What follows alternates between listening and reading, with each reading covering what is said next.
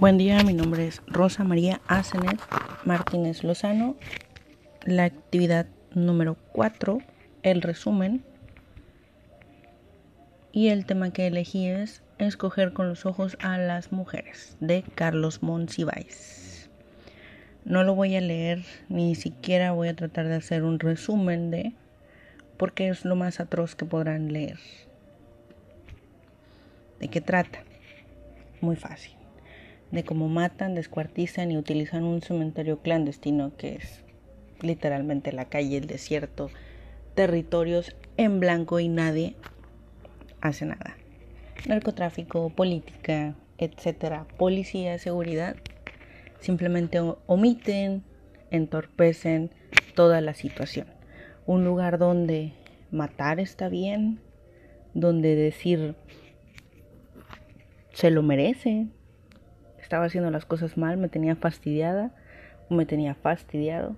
Está perfecto. Después, ¿qué hacer con el cuerpo? Pues ya sea si me lo llevo en partes o lo tiro completo al desierto, ¿verdad? O a cualquier lugar que se me venga en gana. Total, nadie va a investigar. Parece ser que Chihuahua está lleno de asesinos que, seriales. Son zombies, son replicadores, ¿qué es lo que son?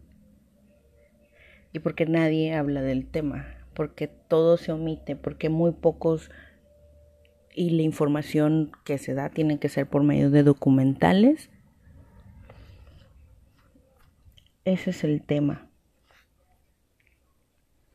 El punto no es si eres machista, eres feminista, lo que tú quieras, no importa. Eso sale sobrando. El punto inicial es con ¿Qué conciencia o qué derecho te das tú el decir tengo el poder de matar a otro ser vivo, a otro ser igual que a mí? Porque está bien. Eso no nos compete a nosotros y eso siento yo que nadie debería de matar a nadie.